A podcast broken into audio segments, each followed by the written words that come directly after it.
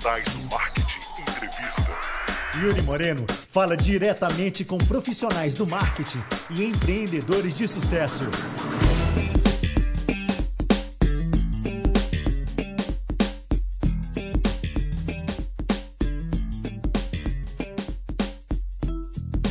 Fala pessoal, Yuri Moreno aqui, tudo bom? Bem-vindos a mais um Digitais do Marketing Entrevista, aquele formato de podcast que a gente fala diretamente com profissionais do marketing, empreendedores de sucesso, para te trazer um pouquinho da história deles e de todo o conhecimento que eles têm para compartilhar com a gente. Dessa vez eu vou falar com Rafael Reis, responsável pelo marketingdeconteúdo.com.br. A gente fez essa entrevista antes dele lançar o curso dele, que foi um sucesso até, mas você vai aprender bastante coisas que estão no curso e que ele compartilhou com a gente também. Então, aproveita essa entrevista, aprenda bastante sobre marketing de conteúdo e se você não quiser ouvir sobre a história dele quiser pular direto para o assunto do podcast, vá direto para os 20 minutos e 34 segundos. Ok? Sem mais delongas, Rafael Reis.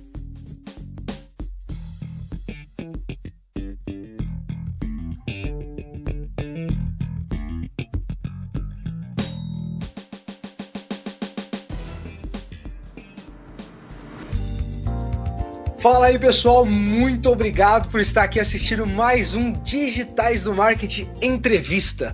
Aquele programinha nosso que de vez em quando a gente traz aqui uma pessoa que já está fazendo muita coisa no mercado ou que já tem alguma experiência legal para compartilhar com a gente, faz parte da nossa comunidade, claro, do Digitais do Marketing. E hoje é um cara que acho que todo mundo que acompanha o Digitais do Marketing vai conhecer, porque ele estava na primeira fase do Digitais do Marketing, ele está na segunda fase do Digitais, ele tem tudo a ver com o que a gente sempre faz lá e fala, que é gerar conteúdo, transmitir educação e etc. Rafael Reis Oliveira. Mestre, muito prazer, seja bem-vindo ao programa. Boa noite, Yuri. Aliás, dizem que não é bom a gente falar boa noite, porque tem alguém que vai estar assistindo esse vídeo de manhã, na hora do almoço. Aqui é boa tarde, né? né? É, pra você já é fim do dia, né? Mas, cara, obrigado pelo convite, pela oportunidade da gente bater esse papo. Eu acompanho digitais há muito tempo. Escrevi já uns três artigos, estou devendo mais um sobre o nosso tema de hoje, né? Sobre marketing de conteúdo. Acho que um dos projetos mais inovadores nos últimos três anos da internet brasileira foi o Digitais. E, pô, vamos falar um pouquinho de conteúdo. Um prazer estar aqui contigo. Vamos Ótimo. lá. Bem, uh, antes de começar, só pra gente seguir aquele modelo mesmo, eu sei que você já deve estar cansado de contar a história, porque querendo ou não, essa é aquela famosa mini bill que a gente tem que escrever em tudo quanto é site, né? Então, é, eu ainda gostaria de te perguntar uma coisa que talvez você não escreva naquelas mini bills, que é, cara, o que, que você fazia antes de, do computador chegar na, na sua mesa, no seu colo, de, de qual era a sua área de formação antes e o que, que você pensava que você ia mexer, trabalhar no futuro? Cara, é que assim, eu sou da pré-história, né? Eu comecei a trabalhar com internet em 97. É, eu trabalhava com produção, nessa época eu estava no colegial ainda, eu tinha 17 anos, estava me formando no, no colegial. Uhum. Uh, no ano seguinte eu comecei a fazer arquitetura. O sonho do meu pai sempre foi estudar arquitetura, ele tem vários amigos arquitetos. Eu resolvi que eu ia estudar arquitetura. E para levantar uma grana, eu trabalhava nas horas vagas fazendo produção musical. Então produzia algumas bandas, organizava show, fazia festival de música. E o primo de uma namorada minha na época me ensinou HTML. A gente montou o site para algumas bandas, eu comecei a achar aquele troço legal. Um ano depois, meu pai ficou desempregado, o custo da faculdade de arquitetura ficou muito alto, eu tranquei a PUC, prestei vestibular na Unicamp, que era um curso noturno de arquitetura, uhum. e comecei a trabalhar durante o dia como web designer. Então, desde 98, os dinossauros aí também vão lembrar, eu fazia site no front page, não me matem por isso, é, era o que de menos pior tinha na época. Uh, trabalhei como web designer em três empresas diferentes, né? Um provedor de internet, depois numa produtora, e aí fui trabalhar na IPTV, que é uma afiliada da Globo aqui do interior de São Paulo e sul de Minas. Uh, e fui web designer na IPTV durante um ano. Depois fui promovido a arquiteto de informação. Acho que eu fui o primeiro cara no Brasil a ter o cargo de arquiteto de informação na carteira de trabalho. Legal. Então não existia. Eu consegui convencer a menina do RH a inventar esse cargo, ela topou. o nome, né? Não existe, aí, sério, procura inglês aí. É, eu falei para ela, não, mas eu estudei arquitetura, né? Eu posso ser arquiteto de informação. E aí, a gente fazia muito hot site, cara, fazia muita coisa no portal. Eu fiquei lá dois anos. Uhum. Aí eu me desliguei depois de dois anos, porque eu ia fazer uma pós-graduação em Portugal. No fim, eu me enrolei com o visto, o visto não saiu. Eu fiquei aqui mesmo pelo Brasil e montei uma produtora de internet com mais dois sócios. Então foi lá que começou a minha carreira como prestador de serviço. Então você está desde a bolha de construir websites, né, e, e, ser um webmaster como a gente era, vamos dizer assim, antigamente, de ponta a ponta, né? É, tipo, era uma época em que assim, você fazia o layout, recortava as imagens, aí fazia a estrutura do HTML em tabela, só depois que nasceu o conceito de tables, né, de fazer tudo em divs, em layers, em camadas. Uh, fazia programação disso, banco de dados na unha. Então, nessa produtora, que eu fui sócio durante quase 10 anos, a gente certo. desenvolveu CMS próprio, a gente desenvolveu e-commerce próprio, catálogo de produtos, sistema de e-mail marketing, sistema de. Puta, cara, um monte de coisa. A gente tinha sistema de gerenciamento de concessionária. Num determinado momento, a gente chegou a ter 50 concessionárias como clientes. Então, a gente fazia para todas as marcas: Honda, Ford, Fiat, Volkswagen, você imaginar. E o cara cadastrava o carro, tinha um monte do seu carro, fazia encomenda do carro online, tinha bastante coisa. E aí, em 2010, eu me desliguei da produtora né? A gente fez uma espécie de spin-off, eu comprei a, a, área de marketing da produtora e foi aí que eu montei a web estratégica. Você cansou de fazer dev? Você cansou de fazer dev ou achou que o marketing era o que estava legal, que você estava curtindo na época? É, na prática, assim, ao longo dos anos, né, eu acabei não me formando em arquitetura na Unicamp, eu abandonei o curso em 2002, uhum. uh, fiz marketing depois de 2006 a 2009, me formei em marketing, me apaixonei pela área, e antes disso, em 2007, eu sofri um acidente de carro grave, eu fraturei a coluna, eu fiquei quatro meses de cama. E aí eu hum. comecei a ler vários livros que eu comprava e nunca tinha tempo de ler, né? A hora que você vai ficar quatro meses de cama, tipo, tudo que você tem na vida é tempo. Com certeza. É... E aí eu descobri esse negócio de otimização de sites, de SEO. Na época não tinha uma sigla para isso. O pessoal no Brasil até apelidava de MOB, mecanismos de otimização de busca. Era um negócio muito ogro, assim. Uh, comecei a brincar com isso ainda lá na produtora, né? Em 2008, quando eu voltei a trabalhar, eu criei uma divisão de marketing lá. E em hum. dois anos essa divisão já respondia com 10% da equipe a 40% do faturamento. Legal. Uh, mas era uma empresa de tecnologia, né? A gente tinha fundado como uma produtora, a gente fazia muito site, tipo, em nove anos que eu fiquei lá, a gente entregou 750 sites. Cara, é muito projeto. É, é muita fábrica coisa, de né? site mesmo. É, era uma, era uma fábrica mesmo. A gente atendia desde grandes clientes, né? Bosch, uhum. CPFL, Decathlon, clientes grandes, parrudos, até microempresas, assim, fazia site para pet shop, fazia site para advogado, para putz, tudo que é tipo de empresa. Isso, o que for, né? É, o que pintasse a gente atendia, não, não tinha preconceito, a gente atendia muito cliente, tinha uma carteira fixa de 400 clientes. Então, assim, era uma empresa grande, a gente tinha 50 funcionários e tal, era uma estrutura super parruda. E aí chegou uma hora que assim, eu queria fazer marketing, eu não queria mais fazer site. Uh, eu, eu entendi nesse momento da minha carreira que não bastava mais eu entregar o site para o cliente, eu tinha que gerar audiência para esse cara. Eu tinha que levar cliente para dentro do site dele para ele poder vender. E aí eu me apaixonei por SEO, eu falei, cara, eu quero fazer isso o resto da minha vida. Aí comprei a parte de marketing dos meus sócios, saí de lá, montei a web estratégica como consultoria de SEO depois de seis meses, a gente criou uma divisão de mídia para trabalhar com AdWords, com, com Bing Ads, né, com outros sistemas de anúncios. Certo. E aí o Google soltou a, o zoológico, né?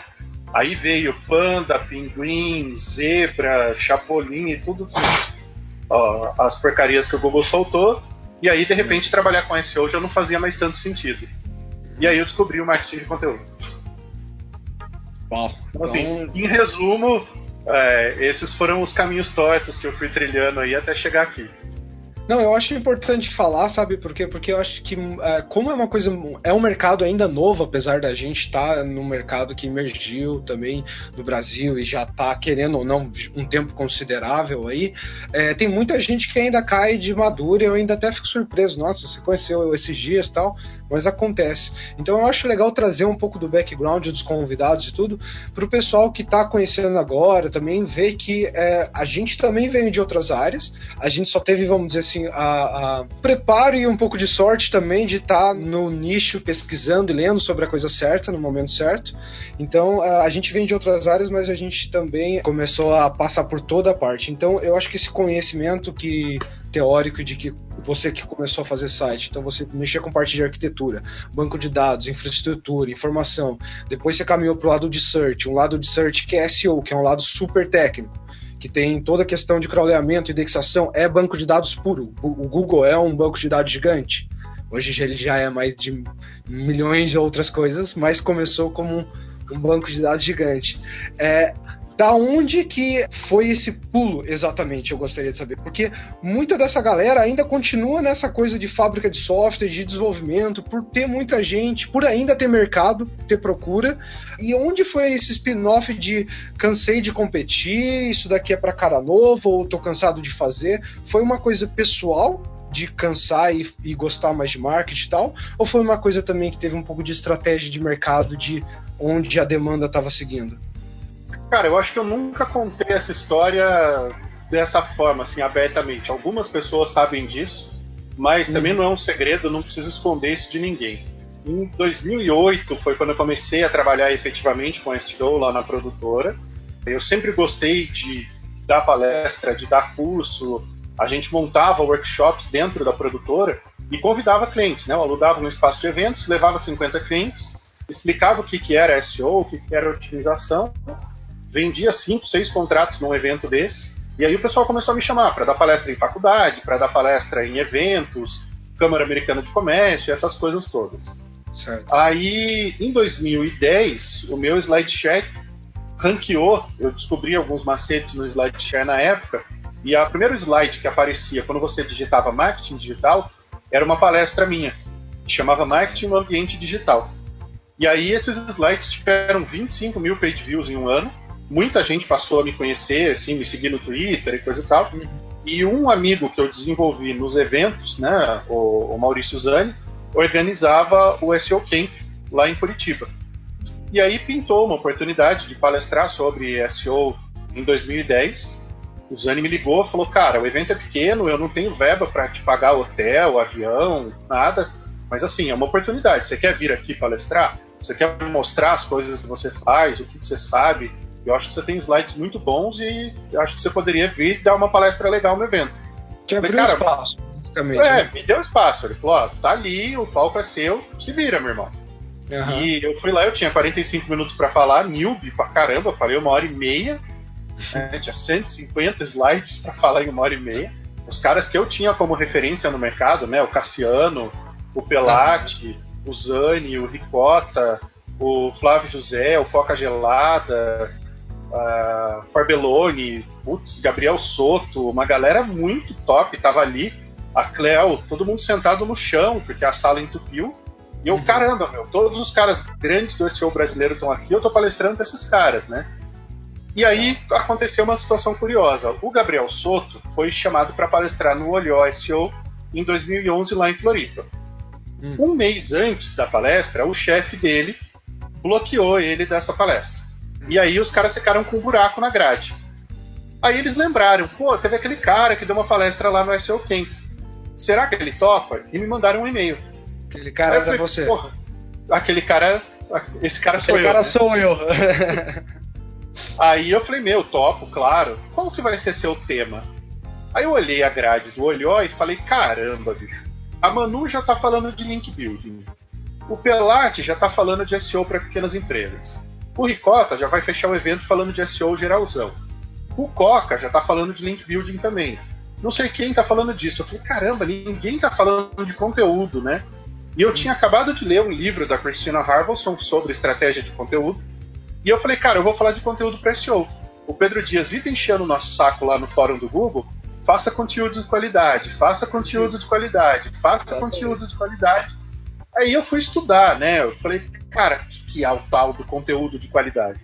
Aí descobri um instituto nos Estados Unidos, chamado CMI, Content Marketing Institute, que é o pessoal que assim, divulga abertamente, largamente, uh, as estratégias de marketing de conteúdo. Comecei a ler esses caras absurdamente, assim, virar madrugadas lendo o blog dos caras. Só te assim, cortar um minutinho, rapidinho, você já volta. Faz um gancho pra galera que não sabe. O MCI é o quê? Eles são educadores? O CMI é um instituto. CMI, desculpa. É o Instituto de Marketing de Conteúdo. Né? Eles são um fomentador do mercado de conteúdo. O presidente deles, que é o Joe Pulizzi, uh, criou o conceito de marketing de conteúdo em 2001. Ele era até então diretor de uma editora. Aí ele montou certo. uma empresa especializada em conteúdo para marcas, que é o Branded Content. Trabalhou com isso até mais ou menos 2008. Aí ele fundou uma empresa chamada Junta 42, né, Junta 42, que era para produzir conteúdo para internet, para newsletters, para blogs, fazer e-books.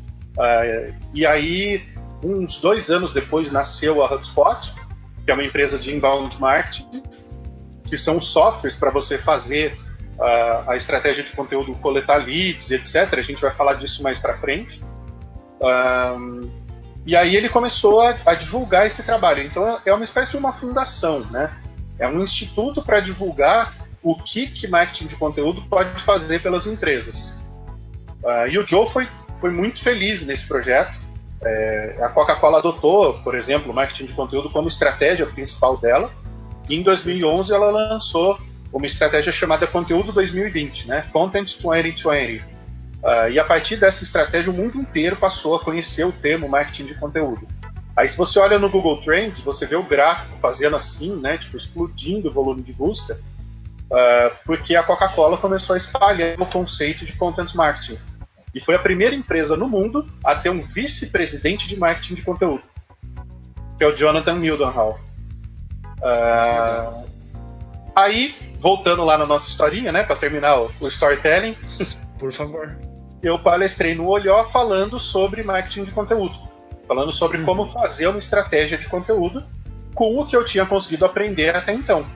E abri, assim, abri o coração no palco, mostrei tudo que eu tinha conseguido coletar de informação Dessa vez eu fui menos retardado, né? Eu fiz só 100 slides e aí eu consegui apresentar em 45 minutos. O pessoal que organiza o ISO, né, o Alberto André, estava lá e o pessoal do TSO, o Roberto Costa e o Juliano Torriani também estavam lá e vieram no COF e me chamaram para palestrar no AI e para palestrar no TSO. Aí, de repente, naquele ano, dos cinco maiores eventos de SEO, eu tinha palestrado em quatro. Eu só não palestrei no Expo em 2011 que também era um evento super grande, veio com vários palestrantes internacionais e tal. Uh, o pessoal estava começando a me conhecer. E a, as três palestras que eu dei eram sobre SEO, mas eu só falei de conteúdo, eu não falei de SEO. E aí eu vi que a audiência aceitou muito bem isso. Que as pessoas estavam achando muito legal esse papo de conteúdo, de desenvolver blogs que engajavam mais, de converter mais, de ter uh, um visitante mais comprometido, de construir marca, enfim, né? todo o discurso do marketing de conteúdo. Aí eu registrei o domínio, marketingdeconteúdo.com.br, e resolvi começar um projeto de educação focado em marketing de conteúdo. Aí SEO começou a perder a graça, sabe? Aquela coisa de ficar esculpindo page rank, fazendo sitemap, revisando meta description. É... O técnico ficou chato. Ficou aquela, aquele trabalho assim, pô, não é isso que vai fazer a diferença né? E, e, cara, eu me formei em marketing, eu fiz MBA em marketing na FGV, então, assim, eu, eu, sou um profissional de marketing, não um profissional de tecnologia. Eu trabalho em um mundo que envolve tecnologia, eu tenho que conhecer banco de dados, tenho que conhecer CMS, tenho que conhecer uh, tudo que envolve um projeto, né? Tenho que saber instalar uma tech, tenho que saber comentar um código e etc. Mas, assim, eu não sou programador. Então, eu nunca me vi como desenvolvedor. Eu sempre me vi como um profissional antes de design e depois de me formar como um profissional de marketing que precisava ajudar as empresas a terem mais resultado. Uh, inclusive esse é o, o, objeto, né, o título do artigo que eu estou escrevendo para o Digitais e eu espero terminar até domingo. Vou adiantar o título dele aqui. Olha, você está no negócio de vender tráfego, vender cliques ou de gerar negócios? Muito bom. Então, assim, muita gente na nossa área, né? Você vive isso, você também trabalha com mídia, também trabalha com SEO, com conteúdo, está é, preocupado em vender tráfego. Ah, eu vou botar 10 mil visitas no seu site. Ah, eu vou melhorar suas posições no Google, você vai ter mais audiência. Ah, eu vou comprar não sei quantos cliques no AdWords. Cara, eu não pago meu aluguel com clique, eu não pago meu aluguel com page view, eu pago meu aluguel com dinheiro. Como Só é que você vai botar mais dinheiro no meu bolso? Só o Google paga o aluguel deles com clique, gente. É. Não, o Zuckerberg também. É, tá. E olha lá, muito bem ainda, tá vendo? É, o dele tá sobrando mais que o do Google. Ainda não chegou no que é o AdWords, mas está ridículo. Inclusive, falei com um amigo meu de Facebook que o Brasil está tendo uma representatividade absurda no Facebook em, em relação a ads também.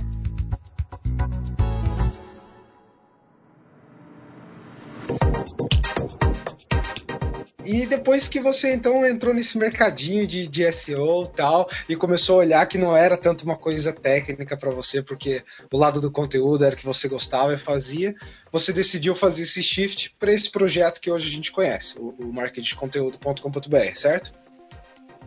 Isso, isso tem a ver também. Você, você, perguntou ali atrás assim, se era uma vontade pessoal. É, eu sempre gostei de dar aula, né? Eu sempre gostei de dar palestra. Uh, dava uma palestra, um curso, o pessoal vinha falar comigo no final, pô, gostei muito, quando tiver de novo me avise, coisa e tal. Uh, no ano passado eu dei 27 palestras em eventos, assim, foi uma coisa até bastante desgastante, mas que eu gosto de fazer. Uh, e aí eu resolvi transformar isso na minha próxima carreira. Eu falei, uhum. cara, como agência, eu posso ajudar 20, 30 clientes por ano. Como professor dando aula em MBA, eu tenho turmas com 20, 25 alunos.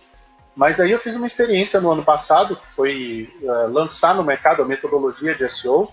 Né? Eu desenvolvi desde 2012 com o Rodrigo Nascimento da Buscar uma metodologia de SEO, né? um processo de trabalho que a gente usava, usa ainda no dia a dia na agência, que é o checklist SEO. E aí a gente resolveu transformar essa metodologia num curso online. A gente lançou isso em janeiro do ano passado, janeiro de 2014 Uh, tivemos ao longo do ano quase 200 alunos. Né? No uhum. lançamento a gente fez 100 vendas. Uh, criamos uma comunidade assim logo de cara, foi muito legal. E foi uma experiência interessante. Eu falei, cara, eu, eu gostei disso. Fizemos um evento presencial para quase 80% da turma uh, esteve lá, né? Tinha muita gente de outros estados, tinha alunos de outros países. A gente tem um aluno da Irlanda, tem um aluno do Japão e tem dois do Canadá. Então, logicamente, os caras não podiam vir para fazer o curso no Brasil. Aí a gente filmou todo o curso para os caras poderem assistir de longe. E a gente foi o primeiro evento da história no Brasil a ter um profissional do Bing e um profissional do Google no mesmo evento. Então a gente teve o Alexander de Estádio, que era certo. até então o, o, gerente de expansão do, do Bing no Brasil, ele palestrou lá no evento. E de noite a gente fez uma mesa redonda com o Flávio Raimundo, lenda do fórum do Google, né? O cara que historicamente sempre foi o principal contribuidor do fórum do Google, e com o Pedro Dias, que foi o, o cara do Search Quality do Google para a língua portuguesa durante cinco anos. Então eu coordenei a mesa e o Rodrigo Nascimento, o Flávio Raimundo e o Pedro Dias fizeram um debate. A gente filmou, foram duas horas e meia de debate. Foi muito louco, assim, o Flávio Raimundo se jogou no chão umas três vezes, né? E teve um cara que levantou e perguntou: esse negócio de céu Aí ele falou, cara, não é céu, é SEO. Aí o cara perguntou de novo, não, porque o céu do meu site. Ele falou, cara, se você falar céu de novo, vou me jogar no chão. Aí da terceira vez ele se jogou no chão. O Flávio é pouco dramático, né? É, não, o Flávio é, ele é enfático, né? ele sim é o dinossauro do search, tá aí desde sempre também, com todos os updates do Google de ponta a ponta. É, não, antes de Jesus Cristo chegar no planeta Terra, o Flávio Raimundo já estava fazendo SEO. Otimizando o site. Mas deixa eu fazer um gancho outra coisinha também que uh, é já uma dúvida minha de operação sul, porque você bate tanto em marketing de conteúdo e tudo mais, é uma coisa tão legal, tão ampla, porque é multimídia, multicanal, então está em tudo quanto é lugar e desde sempre vai estar também, é uma coisa que apesar de o povo querer matar SEO e várias outras coisas como marketing de conteúdo todo dia, a gente sabe que essa morte que a gente vê por aí não é real. Mas uma coisa que você falou que é o negócio do clique, da conversão, do tráfego. O foco é o marketing de conteúdo, aqui vem daquilo, mas hoje você tem um IPO, você ainda estuda e se foca muito na parte de conversão desse, desse marketing de conteúdo. Cara, tem um modelo que eu desenhei com o Alex Moraes uh, que a gente chama do modelo dos sete elos. Basicamente, o que, que a gente enxerga? SEO é uma estratégia, um canal de tráfego. O AdWords e a mídia paga são outro canal de tráfego. As redes sociais são outro canal. O e-mail marketing é mais um canal. Você vai ter o seu site, o seu blog e a versão mobile, são mais três canais para você se comunicar com, com a sua audiência. Exato. E você vai usar o Web Metrics, né? você vai usar o Google Analytics ou qualquer outra ferramenta de métricas para medir a performance de todos esses canais. Agora, o que fica no meio de tudo isso? O que, que concentra tudo isso? É o conteúdo. Então, para você ter uma landing page que converte, você tem que ter conteúdo bom. Para você ter um blog que converta assinantes e que esses assinantes se tornem leads, você tem que ter conteúdo. Você pode comprar mídia no Facebook, no AdWords, você pode ranquear seu site no Google, mas você vai levar esse visitante para uma página de conteúdo. Então, no fim das contas, a mensagem que a empresa tem para dar para o mundo, é, o profissional, a marca, seja lá o que for, é, é o conteúdo. Você tem que ter alguma coisa para dizer para o mundo. Né? Você tem uma missão a cumprir como empresa. E aí o seu discurso para a sua audiência, né? a forma como você dialoga com as pessoas, o, a forma como você se posiciona, o conteúdo que você oferece, é que vai fazer com que você tenha mais conversões. Então, por exemplo, se eu te falar três coisas aqui, depois uhum. eu vou adivinhar o que você pensou. Pensa num carro rápido, no carro mais rápido do mundo. Nossa, essa daí é muito boa. Uhum, tô pensando. Agora pensa em um refrigerante. Uhum. E agora pensa em uma marca de cigarros, ainda que você não fume. Beleza. Eu poderia apostar que você pensou em Coca-Cola, em Ferrari e em Marlboro. Marlboro metodologia é, é, psicologia indireta até. Mas aí que, aí que eu falo, eu entendo que tem a parte de aquisição dos vários canais e a otimização desses canais também. E como você já sabe, cada canal vai se comportar de uma forma, então às vezes vale até a pena você ter um, um copyright ou um conteúdo segmentado, focado naquele canal que você está fazendo a aquisição.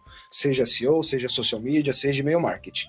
Ah, como você, dentro de casa, hoje, que é o que você falou, o seu conteúdo de qualidade e tudo mais, como você monitora isso e realmente prova, por exemplo, ou, ou mostra para clientes e para os seus projetos, que você simplesmente precisa evoluir porque é o que você espera, uh, que a otimização desse conteúdo foi o que realmente gerou aquele resultado. Drive the conversion, que foi o KPI da mudança.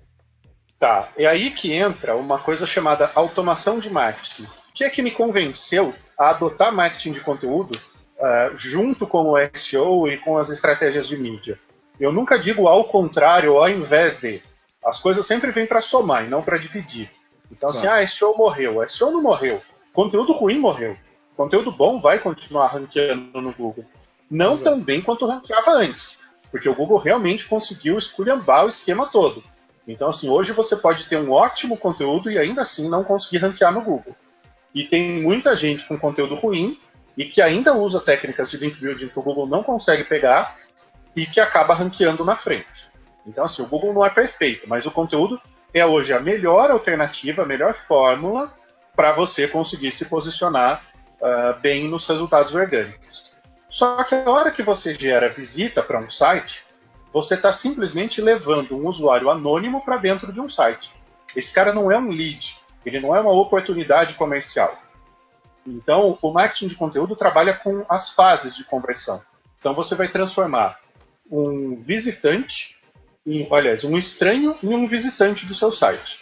Você vai trazer ele do Google ou do Facebook para o seu site através de uma visita. Feita essa visita, você vai transformar um visitante em um lead. Ou seja, esse cara vai se cadastrar no seu site para receber informações. Esse cadastro pode ser através da compra de um produto, pode ser assinatura de uma newsletter, pode ser baixar um e-book, pode ser se cadastrar para assistir um vídeo, pode ser qualquer oferta de conteúdo que você tenha para esse cara. Uma vez que ele se cadastrou, você consegue cookiar esse cara e analisar o comportamento dele toda vez que ele voltar para o seu site. Aí você vai começar a oferecer mais conteúdo para esse cara através de e-mail, de redes sociais, das tags de remarketing, de todos os canais que você tiver para falar com ele. Estabelecendo esse diálogo, em um dado momento, esse lead vai se tornar um cliente. Só que o processo ainda não acabou. A partir do momento que você tem um cliente, você tem que transformar esse cliente em um fã e fazer com que ele te traga novos clientes. Já é conhecido pelo marketing desde os anos 80 que é cinco vezes mais barato você vender para um cliente atual do que você abrir um novo cliente. O melhor e não existe é que tá vendedor. É, não existe vendedor melhor no mundo do que o seu próprio cliente. Quando um cliente que compra a Ferrari fala com outro amigo dele e fala: Olha, não compra Porsche, não, compra Ferrari, ele é o melhor vendedor de Ferrari que pode existir. Porque você confia nos seus amigos. Se alguém virar para você e falar: Olha, não compra Samsung, Ace, essas marcas genéricas, compra um Mac que vai ser uma máquina muito melhor mesmo sendo uma máquina mais cara, você vai confiar naquilo que o seu amigo te disse. Se você perguntar para um amigo, ah, qual browser que é melhor, Firefox ou Chrome? E ele te disser Firefox, você vai instalar o Firefox. Então, assim, você tende a confiar muito mais nas pessoas próximas. Então, quando uma marca consegue transformar um cliente em um evangelizador, esse cara provavelmente vai trazer novos clientes. Então, hoje, ah, no marketing digital mais atual, mais contemporâneo, você usa ferramentas de automação para medir a vida do seu lead dentro do seu site. Então, o que, que acontece? Você pega no Analytics, por exemplo, e você vai ver que um grupo de usuários costuma Mas a gente já tá falando até de CRM, né? Não, não chega a ser o CRM. Porque você está falando ah, lifetime value e várias fontes, então a integração do Analytics não acompanharia esse lifetime completo, né? Então, é, aí, é esse que é o grande pulo do gato. Quando hum. você olha no Analytics, você está olhando anonimamente grupos de usuários. Certo. Então as pessoas entram pela página X, é, navegam pela página Y. servidor, né? Isso, exatamente. Você está olhando por páginas. É grupo de comportamento. Quando você pega uma ferramenta de automação, você está olhando cada lead individualmente. Então hoje eu entro no meu software de automação e eu consigo ver que o, o lead Yuri Moreno baixou o e-book 100 frases para aprender marketing de conteúdo no dia 12 de fevereiro. Aí no dia 18 eu mandei um e-mail para ele falando do infográfico, as sete etapas do marketing de conteúdo. Ele clicou. Aí ele viu o infográfico e assinou a minha fanpage no Facebook. Depois, no dia 21 de fevereiro, eu mandei para ele um outro e-book, o Manifesto Revolução do Conteúdo. Ele foi lá e baixou. E aí, no dia 15 de março, ele foi lá e fez a inscrição em um curso.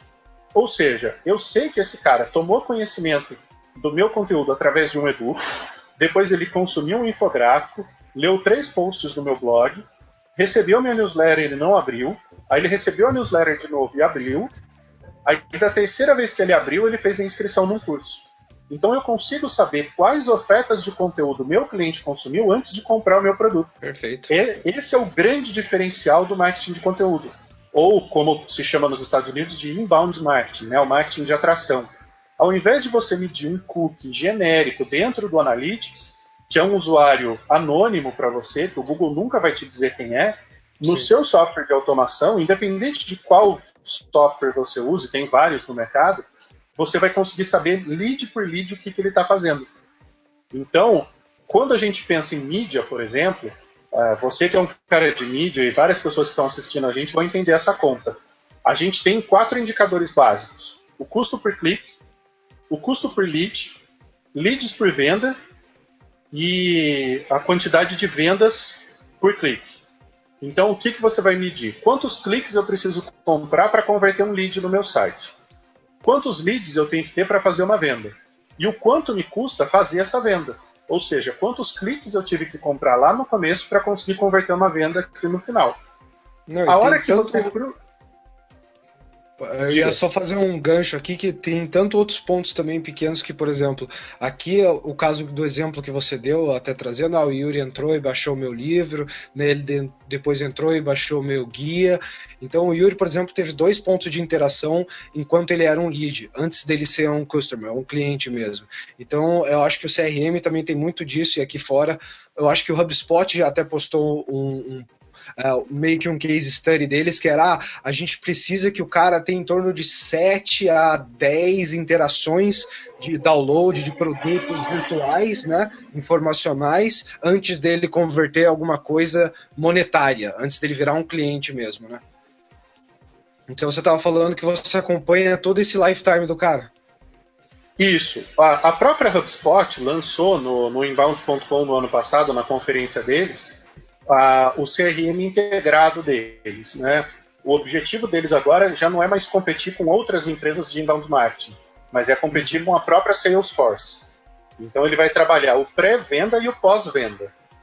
Certo. É, com certeza outras empresas vão fazer isso. Né? A Oracle comprou a Eloqua, que era uma empresa também de, de marketing cloud, que é o termo que se usa lá fora para esse tipo de software, e transformou no Oracle Uh, Oracle Cloud Solutions, Oracle Marketing Cloud, alguma coisa assim.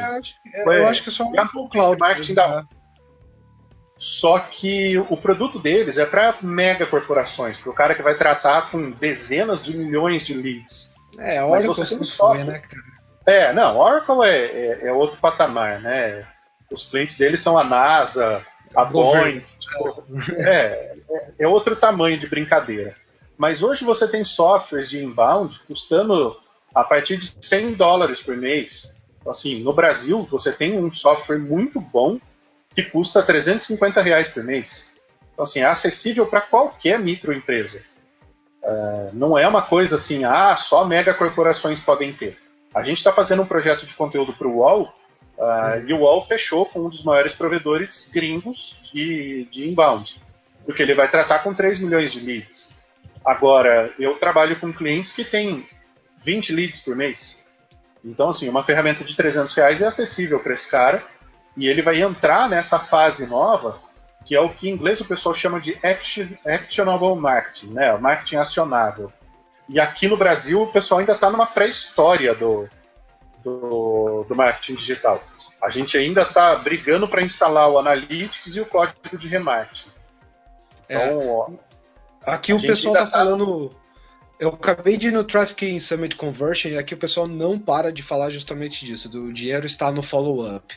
Então, para você ter uma ideia, por exemplo, a gente viveu não sei quantos anos, cinco anos aqui, adquirindo lead através de CPC ou CPA mesmo. Então, aquela coisinha, né? O cara vinha de alguma das fontes de tráfego de CPC ou CPM até, né?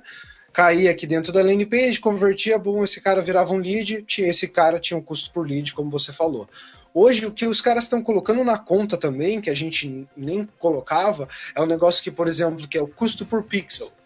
O que, que é isso que eles estão falando? Eles estão trazendo o cara hoje para dentro do site para colocar o pixel dele, ou seja, só para fazer um track e falar, ok, Rafael, beleza, você veio para o meu site. Deixa o Rafael ir, deixa o Rafael fazer o que ele tem que fazer. A gente tenta entender o comportamento do Rafael, quem é o Rafael no nosso site e no site de outros caras, e a gente volta com o Rafael com a, a, mensagem assertiva. Rafael, então, eu sei que você é um cara apaixonado por marketing de conteúdo. Tá aqui o nosso produto de marketing de conteúdo, ou tá aqui a nossa solução para você relacionada ao que você tem interesse. Então, os caras estão trazendo essa conta do Pixel para trabalhar justamente no lifetime do cara, de pegar ele, identificar ele, depois de identificar, transformar ele em um lead e aí sim seguir o funil de cliente e pós-sale que a gente conhece.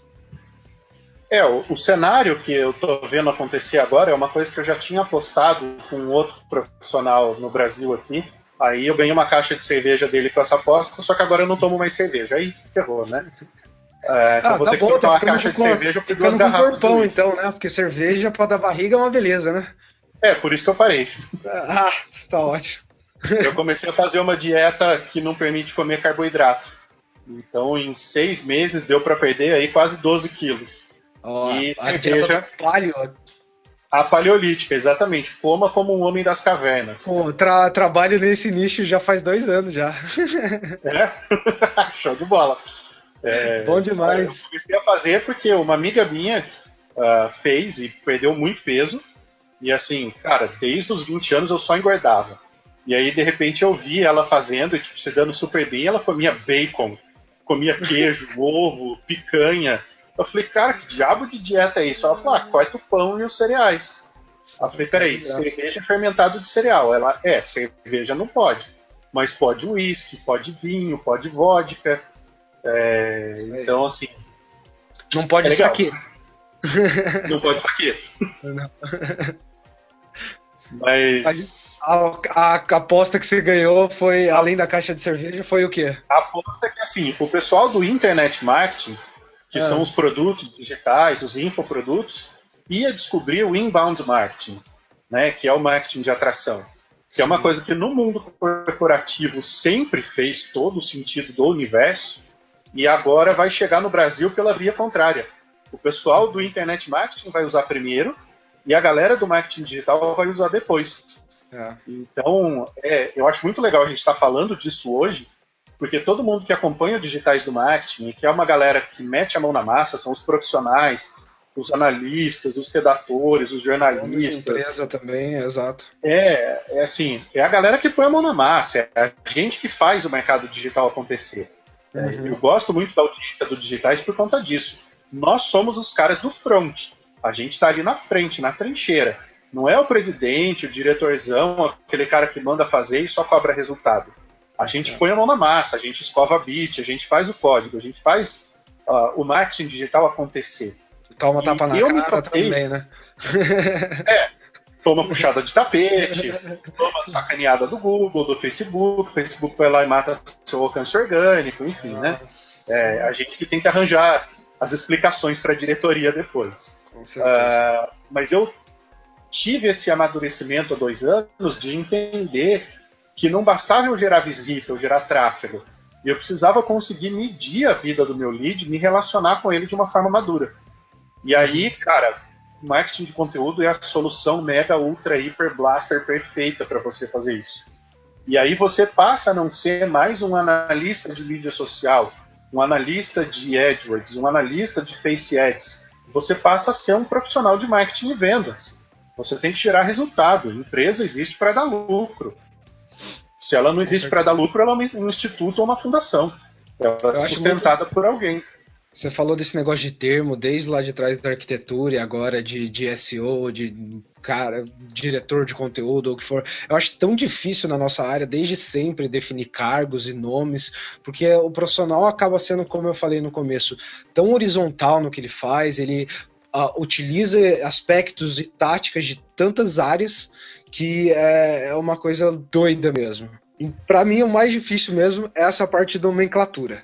É, porque eu tive essa coisa também de, ah, vou colocar SEO, especialista, não coloco, consultor, analista, porque você faz um pouco de tudo sempre. E uma coisa que eu tô vendo aqui fora hoje é o seguinte, SEO hoje já tá em todas as áreas quase. O cara de, da redação que faz o conteúdo, que faz o blog, tem que saber SEO. O cara que está fazendo o código lá atrás, o programador, front-end, back-end, que está fazendo o escopo de crawleamento, de arquitetura, tem que saber SEO.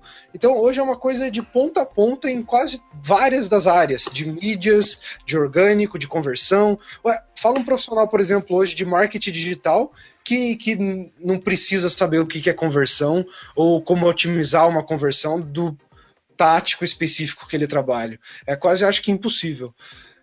Mas é, é legal, eu acho que, como eu falei no começo também, você ter ampliado essa área de marketing de conteúdo. Deixa eu te perguntar em relação aos subsegmentos dela. O que, que você está esperando realmente de falar assim de. É, fala para mim, quais são os, os, top 3, os top 5? São vídeos, são canais, são táticos? O que, que você pretende pegar de subtópico nesse nicho tão grande?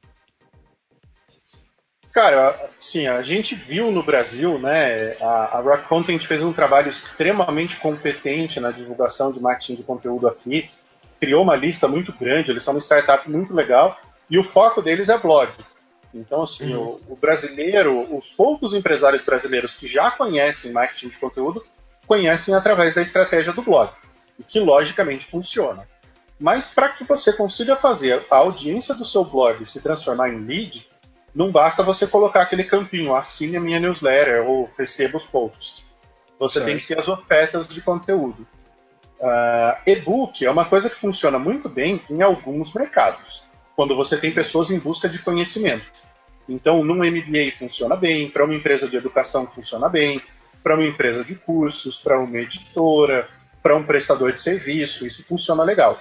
Numa área industrial, por exemplo, isso já não vai funcionar tão bem, Aí o que funciona é pesquisa. Preço, né? É, tipo, o que funciona é white paper, comparativo de produto, é, estudo de caso uh, e vídeo. Vídeo funciona muito bem em qualquer mercado.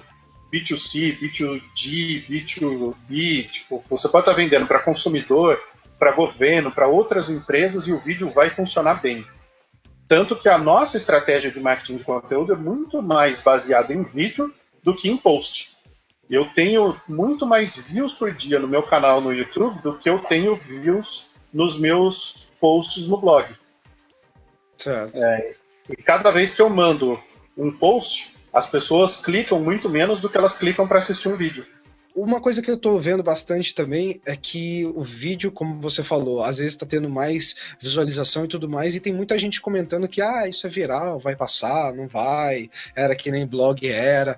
Eu acho que a gente tá mudando muito mesmo a forma de consumo do conteúdo, né? Então hoje já tá virando de desktop para mobile, por exemplo, e de conteúdo, aquela coisa que determina exige, aliás, um foco né, de tempo maior de leitura, de concentração e tudo mais, para uma coisa mais dinâmica, que é o vídeo, o podcast. Uh, você também pensa em fazer podcast? Cara, eu gosto muito do formato de cast. É, eu vi. O, o CMI tem um podcast muito legal, que eles soltam, se eu não me engano, quinzenalmente, ele não chega a ser semanal. Uh, eu ouvi durante muito tempo e participei de duas edições do, do Certcast, aliás, do Mestrecast. Eu ouvia o Certcast, participei do, do Mestrecast. Uh, o Jovem Nerd é um formato que é, é podcast, é muito legal, bomba demais. O Brainstorm 9 tem um, um, trabalho muito legal também. Legal. Uh, mais? Tem, tem bastante gente fazendo podcast legal. E eu acho que essa pegada do cara poder baixar e ouvir no celular, ouvir no carro, é, deixar de fundo no trabalho, enquanto você está trabalhando, você está ouvindo um podcast, eu acho que é uma coisa muito bacana. É, eu sempre fui muito de ouvir rádio, por exemplo, eu gosto de ouvir a CBN quando eu estou no trânsito ou quando eu estou no trabalho. Então eu entro no site e deixo rodando. E ultimamente eu comecei a fazer diferente, eu comecei a pegar canais de profissionais que eu gosto uh, e eu deixo os vídeos desses caras rodando. Então eu fico ouvindo o Ramon, eu fico ouvindo o Camilo, eu fico ouvindo vários profissionais que eu admiro ah, eu só é não consigo fazer isso hoje em dia, né? É, tipo, eu tenho dois monitores lá no escritório, eu deixo um monitor rodando vídeo ou podcast e fico trabalhando no monitor principal. Aí quando pinta alguma coisa aqui que é legal, eu paro o que eu estou fazendo, ouço com atenção e volto. Né? Porque eu sou homem, eu só faço uma coisa por vez. Né? Se fosse você mulher, é... ia fazer cinco. Você é iOS user? Usa iPhone também ou você está no Android? Não, eu sou androideiro. Eu não sei se ele já tá no Android, mas dá uma procurada depois humano. Se não tiver, com certeza eles têm o desktop. Eu acho muito legal, ele mostra muito como a gente está consumindo mídia diferente em cima disso. Eles foram, tipo, eles começaram meio que um marketplace, vamos dizer assim, onde eles convidavam vários locutores profissionais de voz, né, profissional mesmo, de rádio e tal, para vir e ler artigos da Forbes, Venture Capitalist uh, e, e, e, caras famosos aqui, mídias famosas dos Estados Unidos. E eles faziam depois no aplicativo essa versão meio que podcast, né, da notícia, onde era simplesmente o cara lendo a notícia na íntegra porque a ideia deles era que são dois moleques, dois programadores também, vinte e poucos anos, que uh, sempre trabalhavam com notícia, rádio, etc. no fundo. E eles pensavam, pô, que legal se tivesse algum software, né, que não fosse aquela coisa Google Voice, né, lendo para você um parágrafo, mas que fosse uma voz mesmo de alguém real lendo e tudo. Então, eu até tive umas umas ideias loucas que eu falo com o Elder, nosso produtor, de começar, por exemplo, quem sabe fazer um áudio version, uma versão em áudio do, dos textos que estão no digitais do marketing e tudo mais. Porque eu acho que cada um consome mídia de um jeito. Cara, uma preocupação que eu tive com o Alex, e que está totalmente alinhado com isso que você acabou de falar, o, as aulas que a gente gravou para o curso de marketing de conteúdo que a gente filmou podem ser aproveitadas só no formato de áudio. O cara não precisa necessariamente, em todas as aulas, estar assistindo o que a gente está dizendo. Em muitos casos, ele pode só ouvir. Então, tem três módulos inteiros do curso que são gravados num formato de vídeo, mas que fica disponível também em formato de áudio. Então, a pessoa pode só ouvir a aula, ela não precisa assistir a aula. Foi, foi um insight que pintou quando a gente estava gravando. partiu do nosso diretor de cena lá, né, o, o Paulinho. Ele é diretor de cinema, é um cara que tem uma, uma história com produção de audiovisual muito legal. É, a qualidade ele falou, cara, tenta gravar. absurda. É, a gente fez num estúdio de cinema lá, é a Portal 7 Filmes em Brasília. O equipamento dos caras é equipamento de cinema, assim, são câmeras para fazer documentário, a qualidade do áudio, toda a produção que os caras fazem é muito, muito legal, assim. A, a gente fez com um carinho muito grande para subir o nível mesmo. A gente queria entregar um material com um nível de TV, sabe? E, e dá gosto de ver, assim. Ficou realmente legal. Não, é, ficou nível de TV mesmo. Hoje eu tava ouvindo aquele, acho que é Sete Erros do Marketing de Conteúdo que você fez. E, cara, eu, eu, eu tava em outras janelas, lendo, escrevendo outras coisas, eu deixei o vídeo rodando no background. É, era perfeito, parecia que eu tava ouvindo tipo uma rádio e tudo mais. Tinha, e eu conseguia ter o entendimento sem precisar ver o vídeo e tudo mais. Ficou muito claro. É, é, então assim, tem muito a ver com isso que você falou do podcast. Que a pessoa pode aproveitar em outro formato. Né? Ela pode consumir isso em outro formato de mídia, ela pode consumir só o áudio. Acho que todos os vídeos que estão no canal do conteúdo até agora, eu diria que todos eles dá para consumir só o áudio que você não precisa necessariamente do vídeo. Legal. E uh, eu acho que o áudio é mais uma forma ótima de se trabalhar conteúdo aí, mas eu queria saber, além de essas que a gente conhece, que são muito famosas, de que a gente falou agora, vídeo, conteúdo, claro, texto, blogs e artigos, como a gente sempre falou, e podcast, o que, que é mais que você acha que poderia ser interessante aí, o que você está estudando, avaliando ainda? Cara, eu acho que o formato de slidecast é uma coisa muito legal principalmente uhum. para ensino à distância, para treinamento de grandes equipes, é uma coisa que tem funcionado muito bem. Então, você conjugar o podcast, né, o formato do áudio, com a transmissão de slides. É, é uma forma muito prática de você transmitir conhecimento e muito fácil né? das pessoas entenderem é, e absorverem uma apresentação comercial que um vendedor demoraria uma hora para fazer presencialmente em oito minutos de vídeo você consegue transmitir o mesmo conteúdo. É uma coisa maluca. Tipo assim, uma aula que eu levo oito horas para dar no MBA, eu consigo dar em uma hora um vídeo. Porque a experiência do audiovisual é muito rica. Então é um formato que eu aposto bastante. Eu acho que, que tem tudo para pegar é o slidecast, principalmente na área de educação, né? Principalmente na área de transmissão de conhecimento, de treinamento de equipe, coisa e tal. É... A parte e, de cara... venda que você falou, eu tive um demo esses dias de uma ferramenta que foi exatamente isso. É, o vendedor, em vez de ter uma reunião presencial comigo e tudo mais, a gente marcou um GoToMeeting, a gente abriu ali, com o SlideShare ele me apresentou o demo da ferramenta. É, tipo, cara, é muito mais prático, barato e economiza tempo para todo mundo.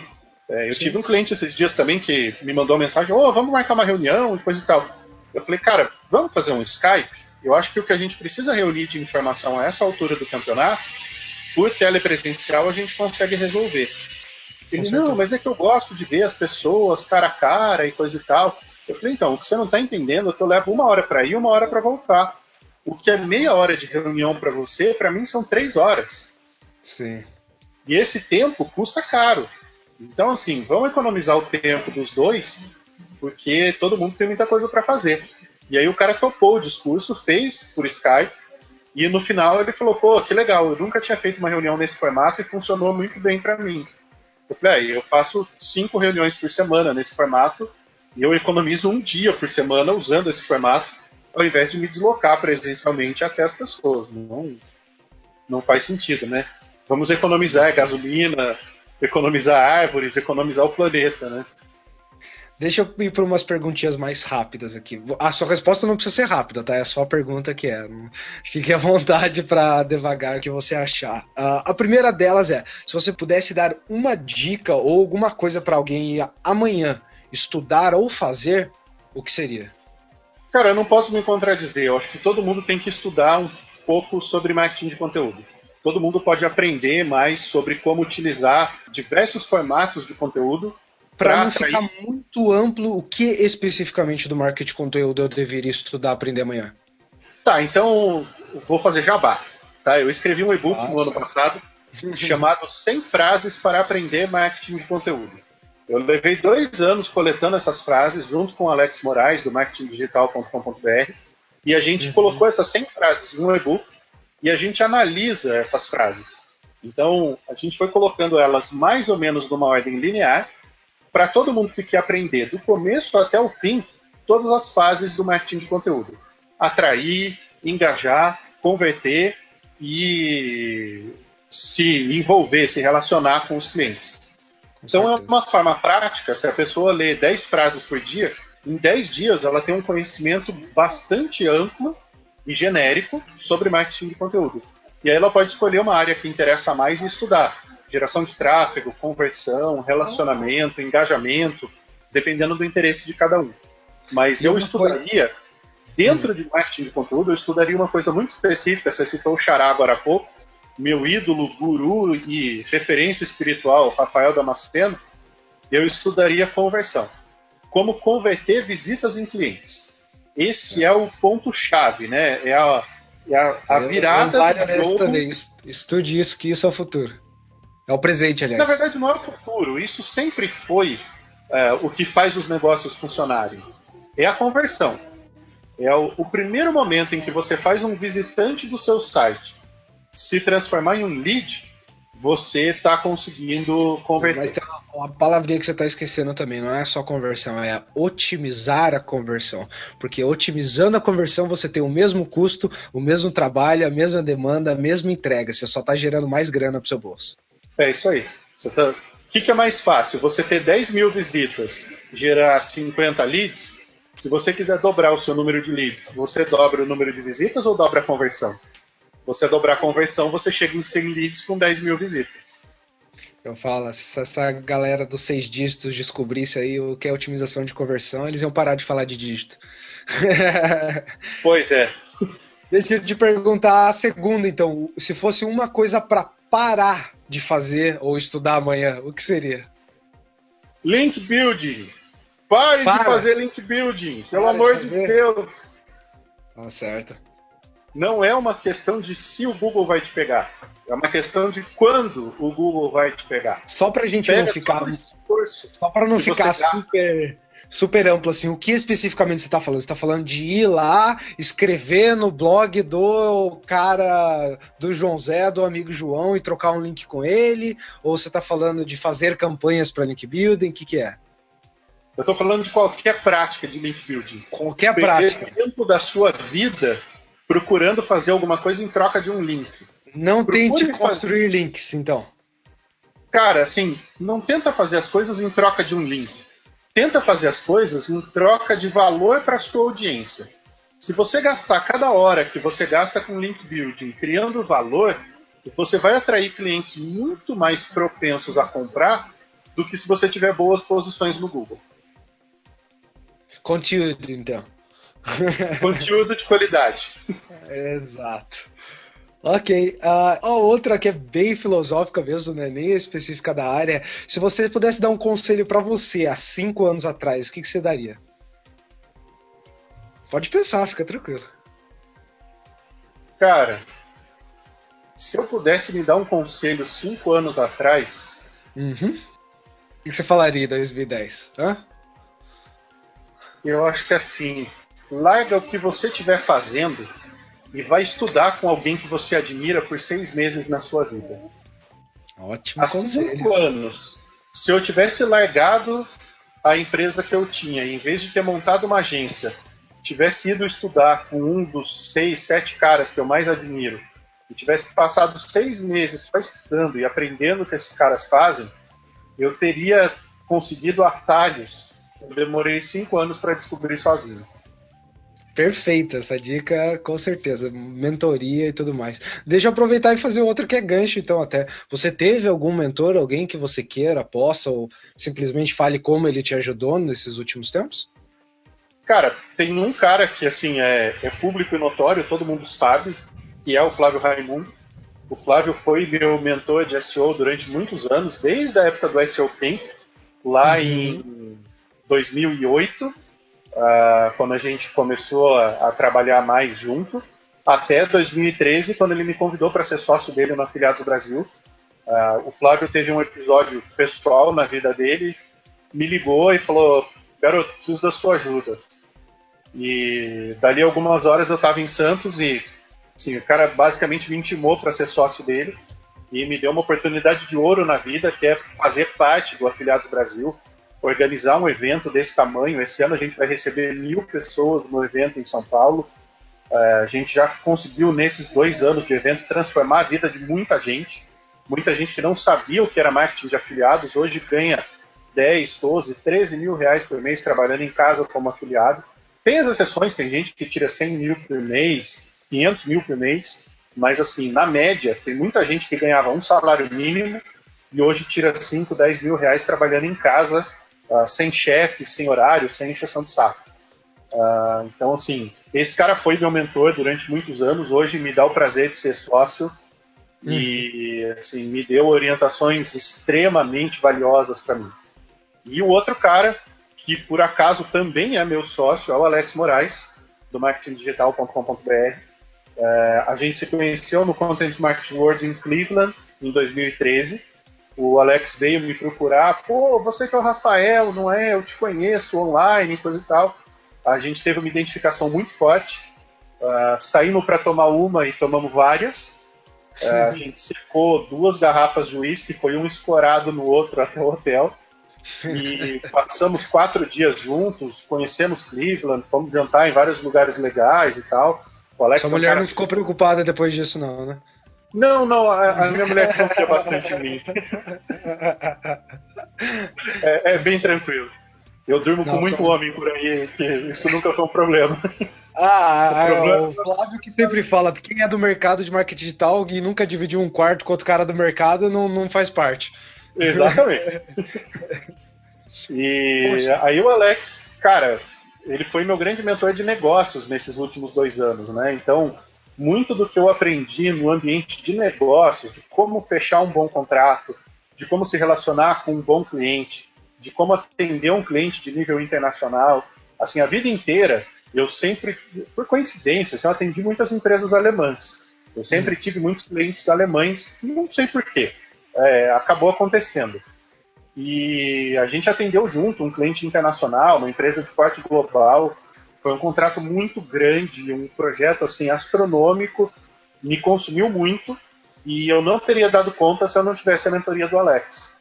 Então hoje a gente está começando a estruturar, né? A gente vai lançar um grande curso de marketing de conteúdo e na sequência a gente vai lançar um grupo de mentoria para reunir 20 empresários e a gente vai assessorar pessoalmente na construção de estratégias de marketing de conteúdo para os negócios deles. Show de bola. Eu acho que isso é muito importante. Eu tenho alguns mentores também. Eu acho que o segredo de caminhar rápido é caminhar com pessoas boas e sempre com a ajuda da galera da comunidade que sempre também suporta a gente em troca de informação. O que a gente está fazendo aqui, eu acho que não tem valor melhor também para se gastar uma hora trocando ideia, batendo um papo. Infelizmente chegou já em uma hora apesar de que passa rápido pra caramba. É, também não quero tomar muito mais seu tempo, sei que você tem mulher, filho, família para ir descansar um pouco. Aí no Brasil já tá tarde aqui, aqui nem tanto. É, a minha gatinha tá aqui do lado. São 11 e meia da noite no Brasil agora, ela tá aqui morrendo de sono. Querendo dar boa noite pro pai. É. a gente segurando ele aqui. Mas para você ver aí, quem tá assistindo, como o Rafa tem um bom coração e tá aqui com a gente, compartilhando um pouquinho do conteúdo dele. Rafa, eu vou abrir o espaço para você falar o que você quiser agora. Fique à vontade para divulgar os seus projetos que você acha que o povo tem que dar um, um foco agora. E depois eu já faço o agradecimento e fecho, tá bom? Cara, o, o, meu principal projeto hoje é o, o marketingdeconteúdo.com.br. É lá que a gente divulga todo o nosso conteúdo gratuito. Então, tem post duas, três vezes por semana. Uh, tem uma série de infográficos que a gente está soltando. Tem três e-books: uh, os 100 frases para aprender marketing de conteúdo, o Manifesto, a Revolução do Conteúdo, e tem um e-book que um convidado nosso, um grande amigo, Felipe Moraes, escreveu, que se chama Os Novos Rumos do Varejo o Felipe fez uma cobertura da NRF, né, a National Retail Fair, que aconteceu em janeiro de 2015 agora, que é a maior feira de varejo do mundo. O Felipe entrevistou várias pessoas, acompanhou várias pessoas que estavam lá e escreveu um e-book de quase 40 páginas sobre o futuro do varejo, né, tanto offline quanto online. Esse e-book também está para download de graça lá no site. A gente tem o canal do conteúdo, youtube.com/barra canal do conteúdo. Uh, tem uma série de 10 vídeos que a gente soltou lá. Uh, quando as pessoas estiverem assistindo essa nossa entrevista, provavelmente os 10 vídeos já vão estar no ar. Clica lá no botão inscrever para acompanhar a gente. Uh, e a gente está lançando agora no final de março a primeira turma do nosso curso online de marketing de conteúdo. É um treinamento avançado uh, para pegar empresários, profissionais de comunicação, profissionais de marketing, empreendedores, pessoas que querem aprender como utilizar o marketing de conteúdo nos seus negócios e aplicarem isso na prática através do processo, da metodologia que a gente está ensinando. Uh, quem quiser aprender de graça, tem muito material gratuito bom no site. E para quem quiser um estudo mais aprofundado, para quem já está mais maduro e quer ir mais a fundo, a gente vai estar tá oferecendo essa primeira turma. É, é uma mudança de carreira muito grande. Ainda não é uma informação totalmente de conhecimento público, uh, mas eu estou me desligando da agência. Eu estou vendendo a agência para um grupo de investidores para poder me dedicar exclusivamente para esse projeto de marketing de conteúdo, que é o que eu quero fazer pelos próximos anos da minha vida, que é compartilhar conhecimento e ajudar as outras pessoas a alcançarem resultado com o negócio delas. Show de bola. Muito obrigado pelo seu tempo, por compartilhar tudo com a gente. A gente vai deixar esses links, essas coisas no, uh, no post mesmo, que a gente fizer a publicação. E um nosso muito obrigado novamente por ter ouvido até agora aqui, ter ficado com a gente até aqui. E foi um prazer, estamos aí novamente daqui a 15 dias com mais uma entrevista, uma mesa redonda. Rafa, muito obrigado e até a próxima. Cara, eu que agradeço. Eu termino todos os meus vídeos no canal do YouTube agradecendo sempre para quem assistiu o vídeo até o final. Então, quem teve comigo com o Yuri até agora, muito obrigado pela paciência e pela audiência. E a gente espera de coração, tanto eu quanto o Yuri, que você possa ter aprendido alguma coisa que vai ser útil para a sua vida nessa uma hora de conversa. É isso aí. Com certeza. Muito obrigado, Rafa. Até mais. Falou.